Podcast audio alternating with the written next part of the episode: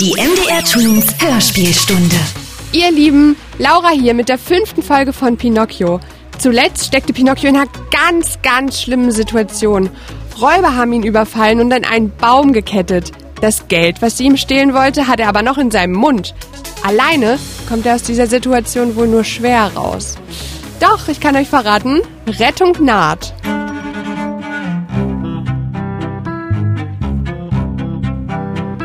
Pinocchio. Die Geschichte vom hölzernen Bengele von Carlo Collodi.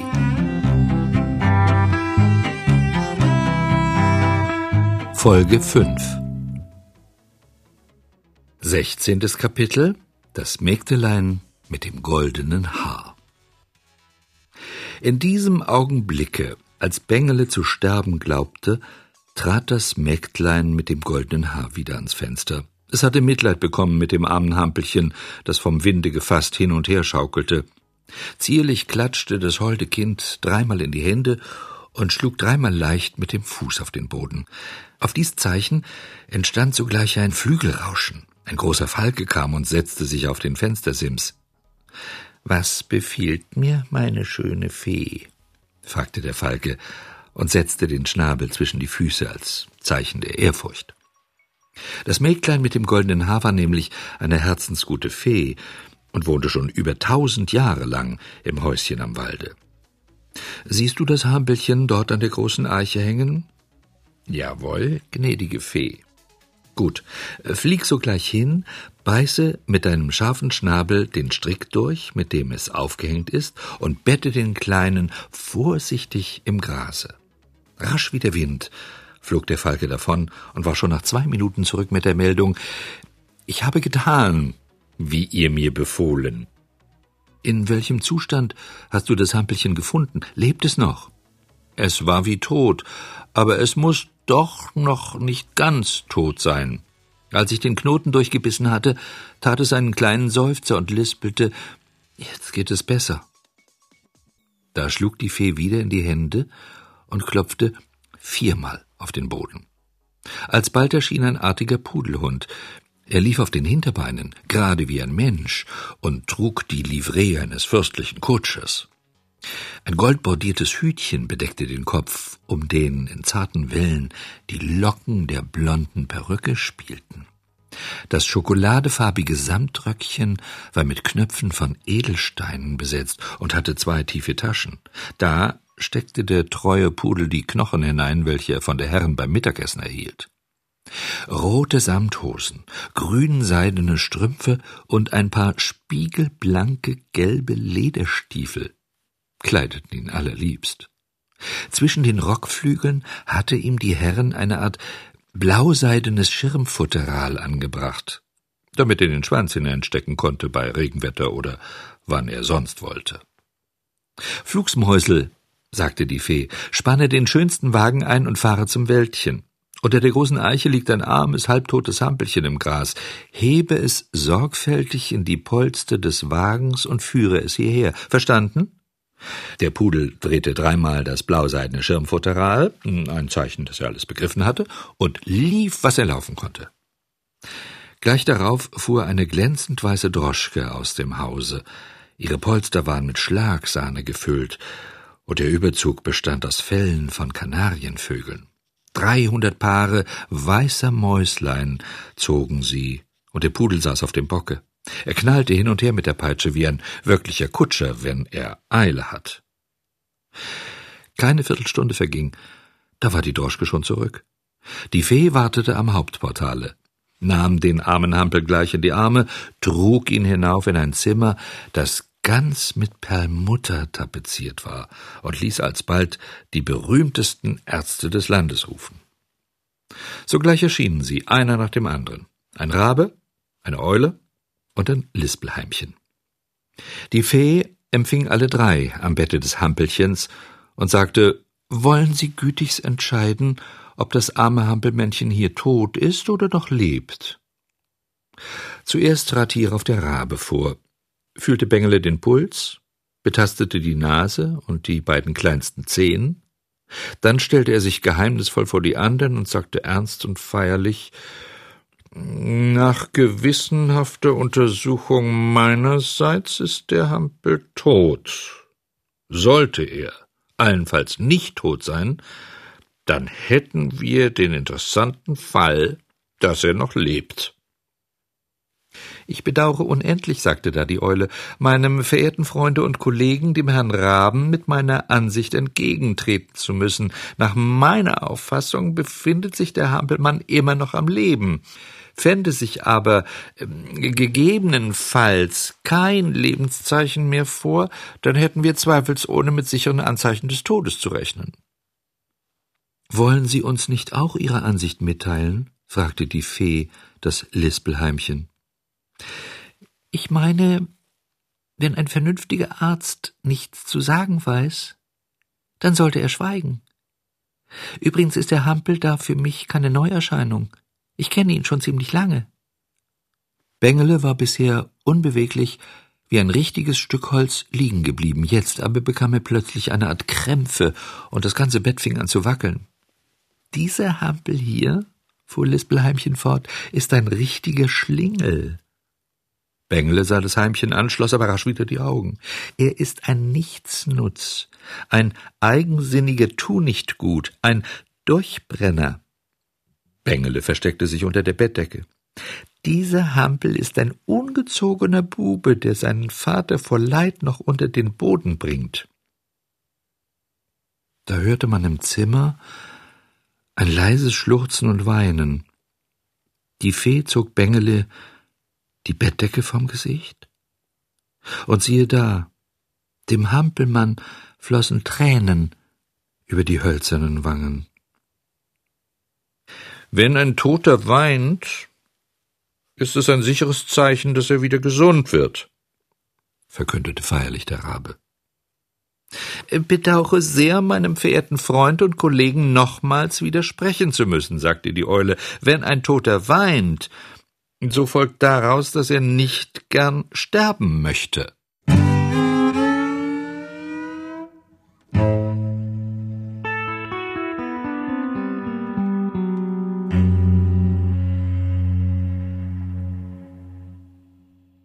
Siebzehntes Kapitel Die Totengräber Das Lügen und die lange Nase Die drei Ärzte gingen. Bengele atmete schnell und kurz, und sein Gesicht war glühend heiß. Er hatte ein gefährliches Fieber. Liebevoll trat die Fee zu ihm heran, legte ihm die Hand auf die Stirne und sprach Armes, krankes Hampelchen, ich will dich wieder gesund machen. Sie holte aus einem goldenen Schränkchen ein weißes Pulver, löste es in einem Glase Wasser auf und reichte es Bengele mit den Worten Trinke dieses Wasser, und morgen bist du wieder wohl. Ist es bitter? Ja, aber es tut dir gut. Ja, bittere Sachen mag ich nicht. Folge mir doch und trinke. Ich kann aber bittere Getränke nicht ertragen. Trinke es nur, dann gebe ich dir gleich ein Stück Zucker, dass du einen süßen Mund bekommst. Wo ist der Zucker? Da, sagte die Fee und zeigte eine goldene Zuckerdose. Ich will erst den Zucker, dann trinke ich auch das bittere Zeug da. Versprichst du's mir? Ja. Die Fee gab ihm den Zucker, Bengele zerbiss und schluckte ihn in einem Atemzuge, leckte sich die Lippen ab und meinte, wenn Zucker eine Medizin wäre, möchte ich ganz gerne krank sein. Trinke jetzt ein bisschen Wasser und halte dein Versprechen. Mit Widerwillen nahm Bengele das Glas in die Hand und fing an, daran zu riechen. Er setzte es an die Lippen, aber gleich roch er noch einmal und sagte, Nein, es ist zu bitter, viel zu bitter, ich kann es nicht trinken. Das weißt du doch gar nicht, du hast es ja noch nicht einmal versucht. Na, ich merke es doch, ich habe es gerochen. Erst noch ein Stück Zucker, dann will ich's trinken. Mit der Liebe einer geduldigen Mutter steckte ihm die Fee ein zweites Stück Zucker in den Mund und reichte ihm wieder das Glas. Da rückte der Hampel im Bett hin und her und sagte, äh, so geht es nicht, so kann ich nicht trinken. Na, warum denn nicht? Na, die Federdecke auf den Füßen ist mir zu schwer. Dann nahm die Fee die Decke weg, ich kann doch nicht trinken. Was behagt dir sonst nicht? Die Zimmertür ist halb auf. Das kann ich nicht ertragen. Da ging die Fee und schloss die Tür. Jetzt fing Bengele laut an zu schluchzen, und zwischen dem Schluchzen grollte er Ho, ho, überhaupt, ho, ho, das bittere Zeug, ho, ho, ho, das trink ich nicht. Ho, nein, nein, nein, ho, ho. Liebes Kind, es wird dich reuen. Ah, mir ist alles gleich. Mit deinem Fieber musst du in ein paar Stunden sterben. Ist mir auch gleich. Hast du keine Angst vor dem Sterben? Ich? Angst? Ha, lieber sterben, als diese schlechte Medizin trinken. Leise ging die Tür auf. Vier schwarze Hasen kamen und trugen einen kleinen Sarg herein. Was wollt ihr hier? rief Bengele und setzte sich voller Schrecken im Bette auf. Wir wollen dich mitnehmen, sagte der Größte von den schwarzen Hasen. Mitnehmen? Ich bin ja noch gar nicht tot. Noch ein paar Minuten und du wirst es sein, denn du hast die Medizin nicht getrunken, die dir das Fieber nehmen sollte. Liebe, liebe Fee, flehte Bengele. Oh, gib mir schnell das Glas, schnell, um Himmels willen, schnell. Ich, ich will nicht sterben, nein, nicht sterben. Mit beiden Händen nahm er das Glas und trank es auf einen Zug leer. Ein anderes Mal, sagte der größte Hase, heute sind wir umsonst gekommen. Sie drehten sich mit ihrem Sarge um und gingen brummend und schimpfend zur Tür hinaus. Nach wenigen Minuten sprang Bengele aus dem Bett und war gesund. Die Hampelmänner werden nämlich selten krank und sehr rasch wieder gesund. Als die Fee ihn im Zimmer herumspringen sah, so lustig und froh wie ein junges Geißlein, sagte sie Meine Medizin hat dir also doch gut getan. Und wie? Sie hat mich wieder lebendig gemacht. Warum konntest du dich dann so lange bitten lassen, bis du sie getrunken hast?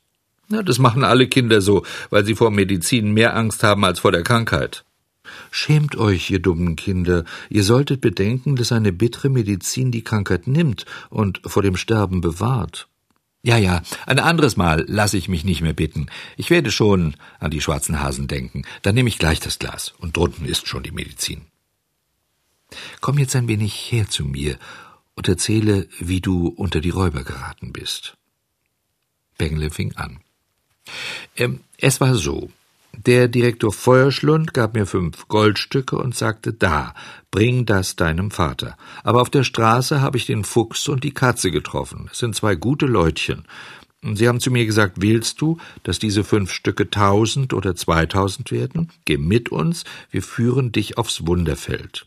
Da habe ich gesagt, ich gehe mit, und sie sagten, wir wollten im geleimten Vogel einkehren, um Mitternacht gehen wir weiter. Als ich erwachte, waren sie nicht mehr da, weil sie schon fort waren. Dann lief ich die ganze Nacht, es war stockdunkel, auf der Straße traf ich zwei Räuber in schwarzen Säcken. Sie schrien das Geld heraus. Ich habe keins in der Tasche, habe ich gesagt, weil ich es in den Mund gesteckt hatte. Da wollte mir einer von den Räubern das Messer in den Mund stecken, aber ich habe ihm die Hand abgebissen. Doch es war eine haarige Pfote. Dann rannten die Räuber mir nach. Ich lief, was ich laufen konnte aber sie bekamen mich doch und hängten mich an den Baum im Wäldchen. Dann gingen sie fort und sagten, morgen, wenn wir wiederkommen, wird er schon das Maul aufhaben und wir kriegen das Gold. Wo hast du jetzt die vier Goldstücke? fragte die Fee. Äh, verloren, log Bengele. Er hatte sie nämlich in der Tasche. Kaum war die Lüge gesagt, da wuchs seine lange Nase und ward zwei Finger länger. Wo hast du sie verloren? Äh, Im Wäldchen. Bei dieser zweiten Lüge wuchs die Nase noch mehr. Wenn du sie im Wäldchen verloren hast, könnten wir sie gleich suchen. Alles, was man in diesem Wäldchen verliert, findet man sicher wieder. Richtig. Nun fällt mir ein, log der Hampelmann darauf los, ich hab sie nicht verloren, sondern unvermerkt mit der Medizin hinuntergeschluckt. Bei dieser dritten Lüge wurde die Nase so lang, dass Bengele sich nicht mehr im Zimmer umdrehen konnte. Überall stieß er mit der Nase an, am Bett, am Fenster, an der Wand, an der Türe. Ein Glück, dass die Fee sich in Acht nahm, sonst hätte er ihr mit der Nasenspitze ein Auge ausgestochen. Die Nase wuchs immer weiter. Bengele machte ein so drollig dummes Gesicht, dass die Fee laut lachen musste. Ängstlich fragte der Hampelmann, warum lachst du? Über deine Lügerei. Weißt du, dass ich gelogen habe? Jawohl, mein Freund.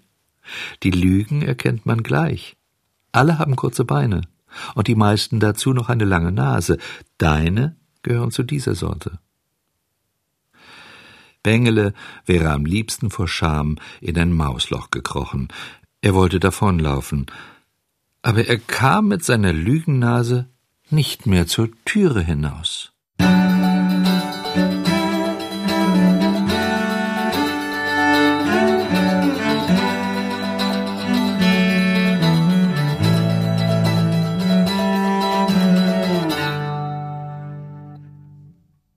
Achtzehntes Kapitel Auf dem Wunderfeld Die Fee verließ das Zimmer. Eine halbe Stunde blieb der Hampel allein. Er sollte einsehen, wie hässlich das Lügen ist und seine Fehler bereuen. Ist es nicht garstig, wenn die Kinder lügen? Bengele setzte sich in eine Ecke und schaute mit beiden Augen auf seine weit entfernte Nasenspitze. Oh, diese entsetzliche Nase! Vor wem konnte er sich je wieder sehen lassen? Das Hampelchen weinte laut. Da trat die Fee wieder ins Zimmer, öffnete das Fenster und klatschte in die Hände. Sofort kam eine Schar bunter Spechte geflogen. Wie Soldaten in Reih und Glied setzten sie sich auf die lange Nase und hämmerten mit ihrem starken Schnabel auf sie ein, dass die Späne flogen. In kurzer Zeit ward die unförmlich lange Nase kürzer und bekam schließlich ihre natürliche Größe wieder. Jetzt wischte sich Bengele die Tränen aus den Augen und sagte, O liebe Fee, wie bist du doch so gut, und ich hab dich so gern. Ich bin dir auch ganz gut, sprach die Fee, und wenn du bei mir bleiben willst, so bist du mein liebes Brüderlein, und ich deine gute Schwester. Ich liebe schon da, aber mein armer Vater. Es ist schon für alles gesorgt. Deinen Vater ließ ich benachrichtigen. Bis heute Abend kannst du ihn hier sehen. Bengele schlug vor Freude einen Purzelbaum und rief Herrlich, herrlich, ich will ihm entgegengehen, du erlaubst es mir doch, liebe Schwester Fee. Sieh, ich kann es nicht mehr erwarten, bis der arme Vater kommt, der so viel durch mich ausgestanden hat. Geh nur, aber gib gut auf den Weg acht. Nimm den Fußpfad durch das Wäldchen, und du wirst sicher den Vater treffen. Bengele ging. Im Wäldchen angelangt, begann er ein fröhliches Rennen. Er kam gegen die große Eiche, da war es ihm, als hörte er etwas in den Büschen rascheln. Er wandte sich um und sah des Weges kommen. Na, ratet mal wen? Den Fuchs und die Katze, seine zwei Freunde, mit denen er im Gasthaus zum geleimten Vogel zu Abend gespeist hatte. Da schau mal her, unser lieber Bengele, rief der Fuchs schon von weitem, sprang auf ihn zu, fiel ihm um den Hals und küsste ihn. Wie kommst du nur hierher? Hierher, echote die Katze. Das ist eine lange Geschichte, sagte der Hampelmann. Ich werde sie euch ein andern Mal erzählen, wenn wir bequemer Zeit haben. Nur so viel will ich euch jetzt schon sagen, dass ich die letzte Nacht, als ihr mich im Gasthaus allein gelassen hattet, auf der Straße unter die Räuber gefallen bin. Unter die Räuber? Du armer Kerl. Was wollten sie von dir? Na, die Goldstücke wollten sie mir nehmen. Solche Lumpen. Gemeine Lumpen, verstärkte die Katze. Ich bin ihnen ausgekniffen, erzählte Bengele weiter. Sie rannten aber immer hinter mir drein. Schließlich erwischten sie mich und hingen mich an diese Eiche. Bengele deutete mit den Fingern auf die große Eiche. Könnte man noch Schlimmeres denken? meinte der Fuchs kopfschüttelnd. Wie schlecht ist die Welt, in der wir leben müssen. Wo sind anständige Leute wie wir heutzutage noch sicher? Während des Gesprächs merkte Bengele, dass die Katze am rechten Vorderbein hinkte. Es fehlte ihr daran die Pfote mitsamt ihren Krallen. Er fragte darum, was hast du da an deiner Pfote? Die Katze wollte antworten, aber sie war ganz verwirrt. Da ergriff der Fuchs für sie das Wort und sagte, meine liebe Freundin will in ihrer Bescheidenheit keine Antwort geben. Ich will's also an ihrer Stelle tun. Denke dir nur, vor einer Stunde haben wir unterwegs äh, einen alten Wolf getroffen. Er war fast ohnmächtig vor Hunger und bat uns um ein Almosen. Wir hatten ja nicht mal eine Brotkruste bei uns. Was tut meine Freundin? Ja, wahrhaftig, sie hat ein goldenes Herz, die brave, biss sich eine Pfote ab und warf sie dem armen Wolf hin, damit er nicht Hungers sterbe. Dem Fuchse traten bei dieser Erzählung Tränen in die Augen. Auch Bengele war gerührt. Er ging auf die Katze zu und sagte ihr still ins Ohr, ach, wenn alle Katzen wären wie du, dann hätten's die armen Mäuslein gut. Was treibst du jetzt hier? fragte da der Fuchs.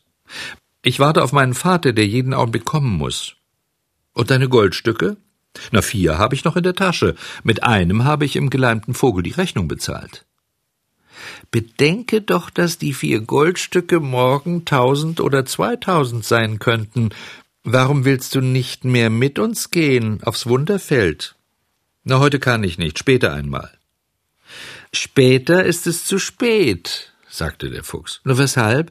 Weil ein reicher Herr das Wunderfeld gekauft hat, und von morgen an darf niemand mehr darauf sein Geld säen. Wie weit ist es von hier aufs Wunderfeld? Eine schwache halbe Stunde. Gehst du mit uns? Wenn du die vier Goldstücke sähst, in wenigen Minuten nachher pflückst du zweitausend vom Bäumchen. Und heute Abend kommst du mit vollen Taschen heim. Willst du's wagen?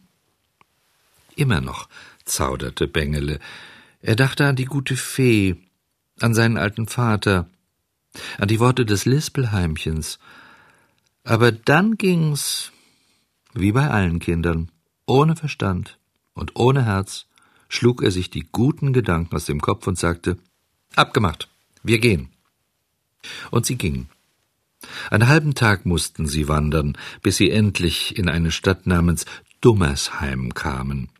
Bengele sah auf allen Straßen nichts wie ausgehungerte Hunde, die gähnend weit die Schnauze aufrissen, geschorene Schafe, die vor Kälte zitterten, Hühner ohne Kamm, die um ein Weizenkorn bettelten, große Schmetterlinge, die nicht mehr fliegen konnten, weil sie ihre bunten Flügel gebrochen hatten, Pfauen ohne Rad, die sich in ihrer Hässlichkeit schämen mussten, Fasanen, die traurig einhertrippelten und klagten, dass sie keine Silber- und Goldfedern mehr hatten. Mitten durch dieses arme Volk von Straßenbettlern fuhr bisweilen eine feine Droschke. Drinnen saß eine diebische Elster oder eine verschlagene Katze oder ein stolzer Wolf oder andere Raubtiere. Wo ist nun das Wunderfeld? fragte Bengele. Gleich sind wir dort. Sie gingen durch die ganze Stadt und kamen auf ein ödes Feld, das genauso aussah wie alle anderen Felder. Jetzt sind wir da, sagte der Fuchs zu Bengele. Mache dich nur daran, grabe mit deinen Händen ein Loch in den Boden und lege die Goldstücke hinein. Bengele tat so. Er machte das Loch, legte die vier Goldstücke zusammen hinein und deckte sie schön mit Erde zu. Geh nun an den Graben, ordnete der Fuchs weiter an, nimm eine Gießkanne und spritze den Boden. Bengele ging zum Graben, eine Gießkanne war aber nirgends zu finden. Er zog sich also einen seiner Rindenschuhe aus, füllte ihn mit Wasser und begoss den Ort, wo die Goldstücke waren. Dann fragte er, Muss ich sonst noch etwas machen?